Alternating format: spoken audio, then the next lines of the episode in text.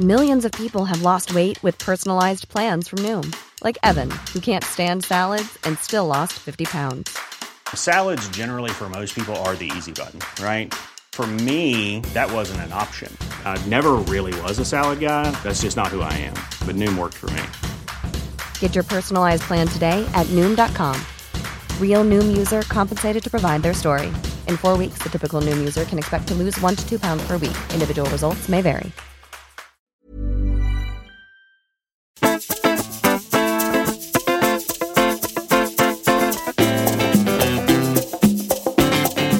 Bonjour, c'est Valérie Tribe.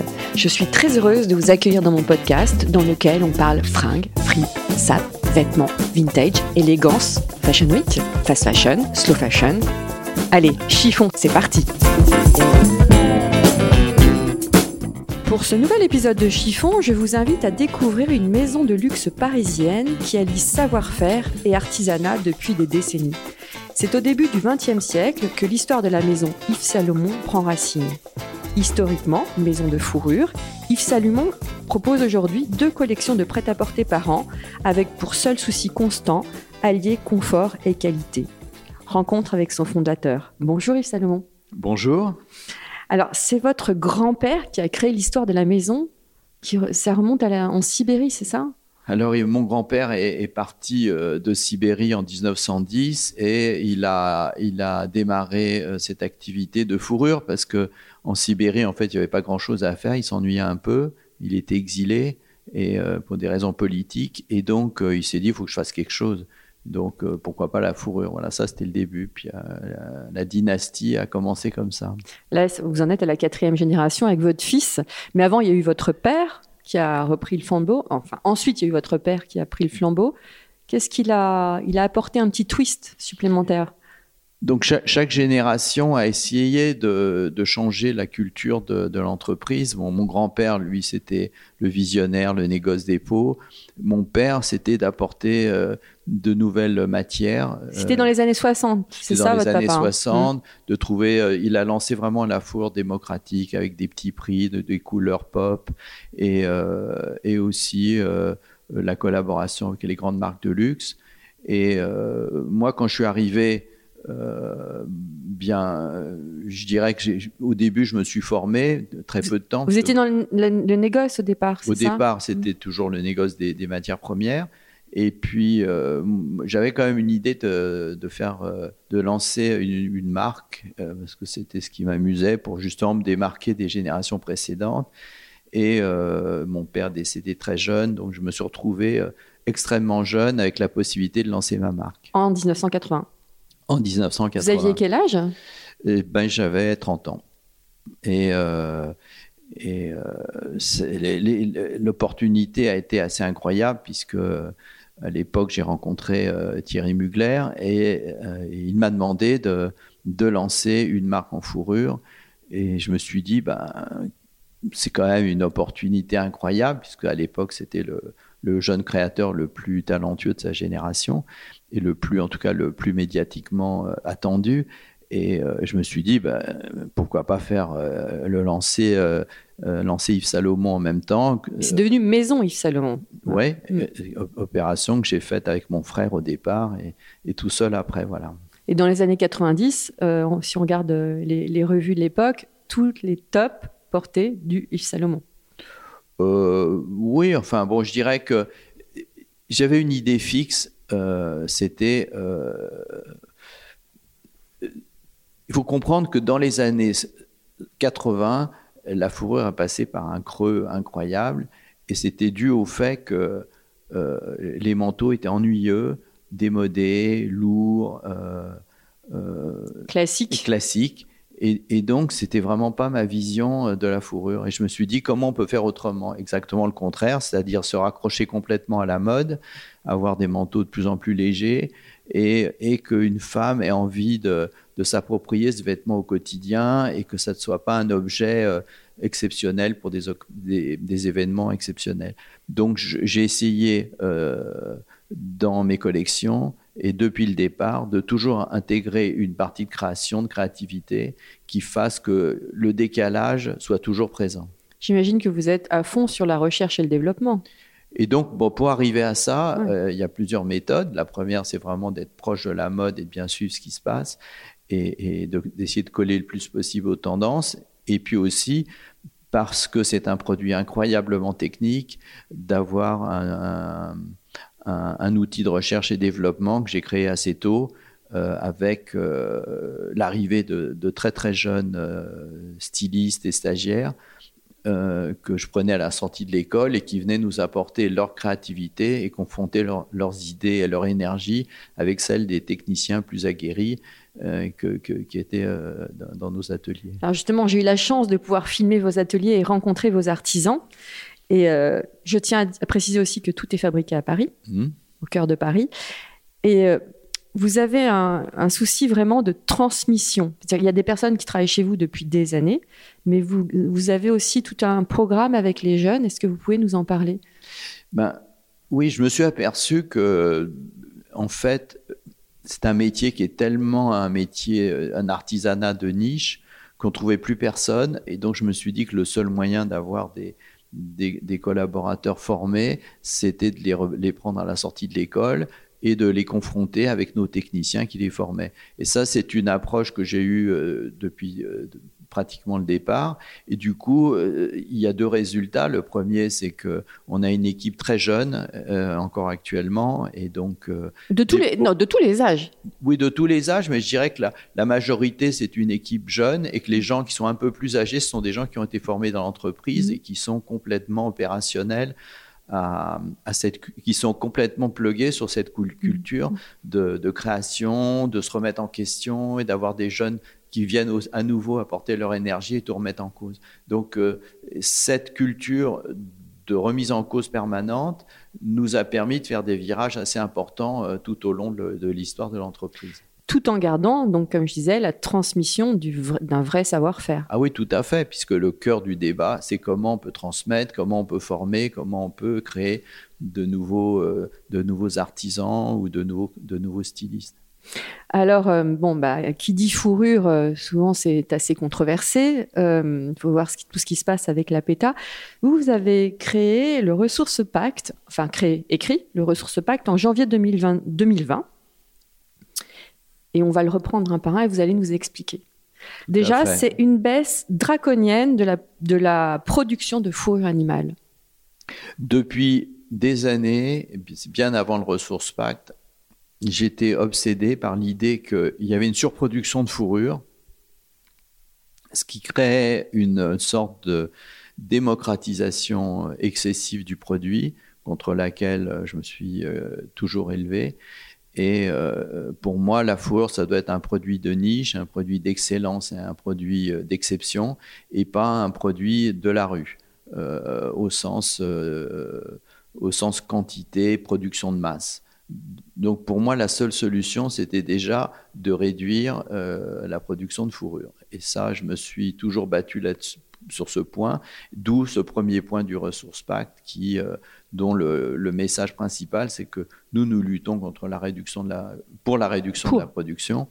Et donc, euh, cette réduction, elle a eu lieu, en fait. Et elle a lieu actuellement, et j'en suis euh, extrêmement content.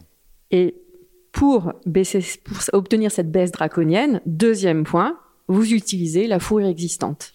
Tout à fait. Il faut savoir que pour avoir un manteau parfait, euh, il faut que les couleurs, euh, l'aspect, l'épaisseur soient complètement homogènes. Et donc, on a beaucoup de pertes, de chutes.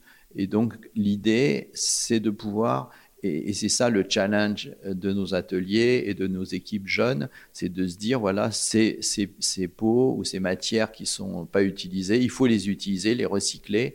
Et on a créé cette ligne qui s'appelle Pieces, qui, donc, euh, a pour but de recycler euh, toutes ces, matières qui ne sont pas utilisées ou pas utilisables. Et vous avez aussi pour projet de créer un grand atelier de recyclage dédié justement pour offrir une seconde vie, une seconde vie pardon, aux anciennes fourrures euh, des clientes. Tout à fait. Donc, la fourrure, c'est le seul produit de la mode qui est recyclable par nature. C'est-à-dire qu'une fourrure peut toujours être recyclée, elle peut toujours être retaillée, recoupée dans un modèle différent, nouveau, plus mode, plus, plus actuel. Et donc, euh, depuis des années, je suis en train de réfléchir comment euh, puisqu'il y a beaucoup de manteaux qui ont été vendus pendant toutes ces années euh, sur le marché, comment trouver un système pour recycler systématiquement ces manteaux?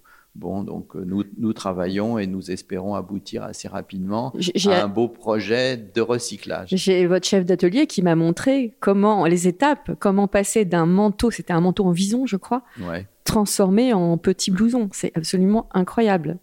Et, quand on, donc le, le, blouson que vous avez vu, c'est un blouson de la collection actuelle. Et donc on voit qu'avec un manteau qui a 40 ans ou 30 mm. ans ou 20 ans, euh, qui est importable, que plus personne n'a envie de, porter, on peut arriver à, le moderniser dans un modèle d'aujourd'hui et qu'une femme ou un homme ait, envie de porter. Alors, autre point aussi, le souci de transparence.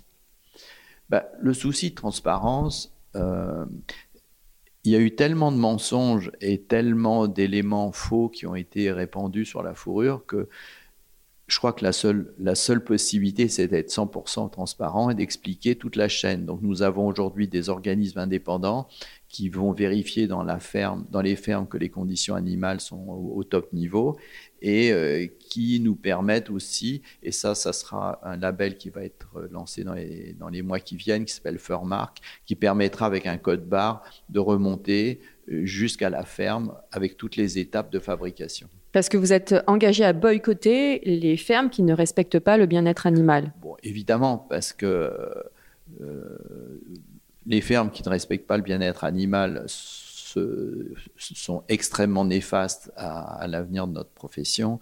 Et donc euh, l'idée, c'est qu'elles disparaissent et on a mis au point des, systèmes qui pratiquement les empêchent de commercialiser leur production si elles n'ont pas un label et si elles ne sont pas euh, certifiées par euh, des organismes vétérinaires indépendants.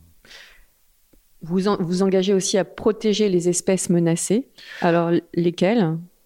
Écoutez, depuis, depuis l'origine, c'est-à-dire, euh, je dirais 1972, il y a la Convention de Washington qui protège les espèces euh, en danger. Et donc, euh, nous sommes un des promoteurs de cette convention avec plein d'autres partis et des, et des, gouvernements. Je dirais que maintenant, pratiquement tous les pays l'appliquent. Et il est évident que nous-mêmes sommes en pointe parce que bon, c'est vital que les espèces soient protégées aujourd'hui. Vous participez aussi à la protection des populations autochtones pour lesquelles la fourrure est une source de revenus irremplaçable. Ben oui, euh, il faut savoir que dans le Grand Nord canadien, les, Inuits ou les Esquimaux euh, euh, vivent de la commercialisation des, fourrures qui sont dans, ces espaces-là. Donc notamment, enfin, il y a un, un certain nombre d'espèces. et interdire à ces gens-là euh, de pouvoir commercialiser euh, ces, animaux, euh, c'est simplement leur retirer leurs moyens de subsistance et c'est les faire les condamner à la disparition. Donc, bien que nous, en tant que société Yves Saint nous n'utilisons pas les fours provenant de, ce grand nord, parce qu'elles ne, ce que j'allais vous demander. Elles ne remplissent pas des conditions de qualité mmh. et, de, et je dirais, ne correspondent pas à notre cahier des charges en termes de style, mais euh, par ailleurs, euh, je pense qu'il faut laisser la liberté à ces gens-là de pouvoir vivre. Mais vous les soutenez quand même. on les soutient à fond. Alors, et le dernier, c'est le respect des normes environnementales.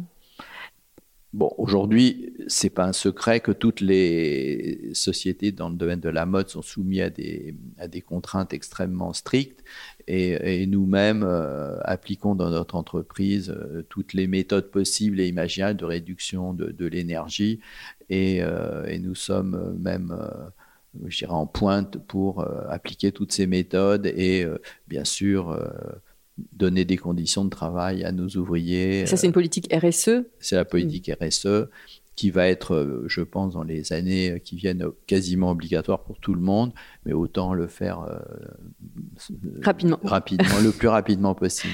Alors, question qui doit revenir souvent, mais pourquoi n'utilisez-vous pas de la fausse fourrure, Monsieur Salomon?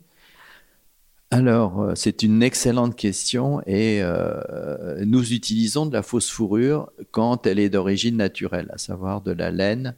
Mais par contre, on s'interdit, pour des raisons éthiques, euh, d'utiliser la fausse fourrure d'origine plastique, pétrole. Pour l'environnement, justement. Pour protéger justement l'environnement. Parce que la vraie écologie, c'est d'utiliser les, d'utiliser les produits naturels et de ne pas défigurer les océans et, la planète. Et donc, je pense, si on veut être cohérent, et je souhaite l'être vraiment de manière euh, absolue, euh, je pense qu'on peut utiliser la fourrure, on peut utiliser la fausse fourrure naturelle, mais euh, je pense pas raisonnable d'utiliser la fausse fourrure synthétique. Alors vous avez aussi créé, on va glisser sur votre autre partie, le prêt-à-porter. Donc deux collections par an, plus de la hautwear, de la hautwear, pardon. Euh, vous faites aussi des doudounes de ski, des manteaux, des pulls, toujours avec le même souci de qualité, de sourcing de matières nobles. Pourquoi, pardon, pourquoi cette, euh, ce virage vers le prêt-à-porter et depuis quand? Bah, écoutez, depuis le départ, l'obsession, c'était d'être au cœur de la mode. Bon, en, en, 2018, il y a eu une annonce, euh, en 2019, je ne me souviens plus exactement, une annonce de certains grands groupes euh, d'arrêter la fourrure, et on s'est dit, bon, euh, la fourrure va, dans les années qui viennent, poser problème sachant que c'était presque un monoproduit chez nous. Donc euh, l'idée immédiate a été de transformer la marque Yves Salomon en marque de luxe et, euh, donc de développer un prêt-à-porter avec du cachemire, de du cuir, de la maille. De la soie aussi. De la soie, euh, des pollénés et, et de, de, créer des silhouettes entières, des silhouettes Salomon qui correspondent à, à, ce que nous aimerions transmettre euh, à, nos consommateurs. Vous m'aviez expliqué aussi qu'il y avait un souci purement économique, c'est-à-dire qu'en hiver, en été, pardon, euh, les gens n'achètent pas de fourrure. Et donc, euh, le, souci économique était exactement ce que l'été, on ne vendait pas de fourrure. Donc, c'est bien, bien évident qu'étant une marque de luxe, on veut vivre sur deux saisons, et l'été, l'hiver. Et donc, il a fallu développer une collection d'été. Euh, ça a été fait depuis 2-3 ans, et euh, cette collection est celle qui, je dirais, aujourd'hui progresse le mieux. Voilà. Où puisez-vous votre inspiration pour cette, euh, ce prêt-à-porter? Moi, je pense que la mode doit être le reflet. la mode doit être le reflet de, de de ce que l'on voit dans la rue, bon, premièrement, et deuxièmement, aussi de transmettre ce qu'on a au fond de soi-même. Et au fond, moi, ce qui me passionne, c'est le jeu des couleurs, c'est les, les, palettes de, et des mélanges parfois improbables ou parfois harmonieux. Euh, donc on a une culture de couleurs et aussi euh, il y a une nécessité que les, ce, que nous, ce que nous créons, ce soit des, des, vêtements qui soient euh, à la fois portables, confortables, qualitatifs, euh, modernes, et donc de mettre tout ça euh, ensemble, eh bien, c'est ce que l'on voit aussi dans la rue. Voilà. J'aime bien quand vous dites le cuir est traité comme un tissu. Oui, alors donc nous avons trouvé, nous avons trouvé un, nous avons sourcé euh, avec beaucoup de, et mis au point avec un fabricant euh, un cuir qui fait euh, un millimètre ou deux. Donc c'est un tissu. et donc on peut donc grâce à ça faire, faire des formes qui sont des formes de tissu, de prêt-à-porter. Et, et, avec une fluidité. Faire une, jupe, par exemple. Une jupe, mm. un pantalon. et donc, ça nous, ça nous permet de créer des formes euh, et de retirer au cuir un côté un peu rigide, lourd mm. euh, qu'il pourrait avoir et, de justement l'intégrer parfaitement dans une ligne de, prêt-à-porter euh, comme du tissu. Vous souhaitez allier luxe et performance? Bien oui, parce que si on fait un peu d'histoire sur notre marque, bon, après avoir lancé des lignes, des collections de fourrure, on a eu l'idée c'est en 2005. Euh, après avoir, j'ai visité un, endroit où il y avait des vêtements euh, en tissu euh, militaire, qui étaient des vêtements de l'armée française, et je me suis dit que c'était des vêtements que j'ai trouvé incroyablement beaux et, solides. Et solides. Et je me suis dit, on va mettre de la fourrure avec. Et c'est comme ça qu'on a lancé cette ligne de, de parka, de doudoune, et qui, est la, résultante de cette première démarche qui était de mélanger un vêtement extrêmement utilitaire, puisqu'il a servi à l'armée française, puisque c'était des fripes, et, de mélanger avec le produit le plus luxueux qui soit, la fourrure. C'est un recyclage chic. C'est un recyclage chic et, et, donc ça a été le point de départ de cette ligne de, de d'outerwear et on a eu toujours par la suite l'idée d'utiliser les meilleures matières, les matières les plus performantes, les plus confortables, les plus chaudes. Et euh, je dirais qu'on peut pratiquement aller au pôle Nord avec nos produits. Et euh, c'est presque un inconvénient, mm. je dirais, qu'ils tiennent trop chaud. Mais même euh, vos, pulls sont extraordinaires. La maille est extraordinaire. Ben, oui, c'est toujours la même démarche de trouver des produits qualitativement performants et d'être d'exprimer cette volonté d'être une marque de luxe. Quel est votre avis sur la mode actuelle? Ah, C'est une question extrêmement compliquée. Bon, euh, Est-ce qu'il y aurait pas Est-ce que vous trouvez qu'il y a beaucoup de marques, trop de marques, pas assez de marques, trop d'innovation, pas assez d'innovation Bon, moi, je, pense que dans un premier temps, il y a beaucoup trop de marques et euh, je pense que c'est totalement inutile. je regrette que malgré tout, avec toutes ces marques, malgré tout, euh, la place euh, qui est réservée aux jeunes créateurs est, trop faible. Pardon. Donc nous cherchons, nous, autant que faire se peut, aider ces jeunes créateurs à faire leur collection et nous participons à, des, à l'élaboration de, concours de, créateurs. Et vous, les aidez On les aide à fabriquer leur collection mhm. et on fait des collaborations avec des écoles pour aussi euh, les tout tout jeunes créateurs, les aider à, comprendre ce que c'est que la création et l'artisanat. La mode peut-elle devenir, doit-elle devenir plus raisonnable? Oh, Ça serait horriblement ennuyeux. Donc pour vous, c'est euh, vive la couleur, la fantaisie. Oui, il faut, il faut que la, la, mode, ça soit vraiment. Oui, il y a quelque chose qui me gêne terriblement dans notre société aujourd'hui, c'est la bien-pensance. Donc, euh, je pense qu'il faut être libre, il faut laisser aux créateurs les moyens de, créer. Et euh, je pense qu'il ne faut pas être ennuyeux. Quoi. Ça, c'est vraiment. On a, on a besoin de, d'énergie et de gaieté, je pense. Euh, Surtout en ce moment. C'est vital en ce moment, j'allais dire. Voilà. Quelle est votre définition de l'élégance? Bah, Pour moi, l'élégance, euh, c'est justement une attitude qu'on ne voit pas. C'est-à-dire quelque chose qui, qui est là, mais qui n'est pas apparent, mais qu'on sent. Voilà. Et qu'on ne remarque pas. Et qu'on ne remarque pas. Qu'est-ce qu'on peut souhaiter euh, pour la Maison Yves Salomon dans les années à venir? De continuer à progresser? Que votre fils Thomas reprenne les rênes? Bon, mon fils Thomas euh, travaille avec moi depuis 20 ans, donc il est, il est tout à fait euh, partie prenante de notre société et notre, notre marque. Et bien sûr, la transmission, c'est un élément fondamental. Et je pense que c'est de continuer dans la voie qui, a été tracée, c'est-à-dire celle de la recherche, de la qualité et d'une marque de confort et de bien-être. Merci infiniment. Merci à vous. Merci à toutes et tous pour votre écoute et votre fidélité. Passez une bonne semaine, portez-vous bien et don't worry, tout ira très bien.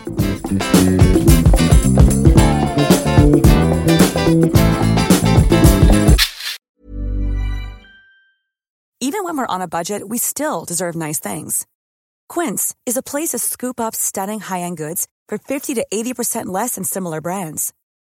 They have buttery soft cashmere sweaters starting at $50, luxurious Italian leather bags, and so much more. Plus, Quince only works with factories that use safe, ethical, and responsible manufacturing. Get the high-end goods you'll love without the high price tag with Quince. Go to quince.com slash style for free shipping and 365-day returns.